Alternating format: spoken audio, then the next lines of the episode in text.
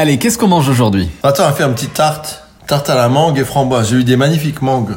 Donc comme elles sont sucrées, euh, vous les épluchez à l'aide d'un couteau, vous coupez des cubes, vous les faites un peu compoter. C'est même pas la peine de mettre du sucre. hein. Elles sont suffisamment sucrées. Votre tarte, une pâte sucrée.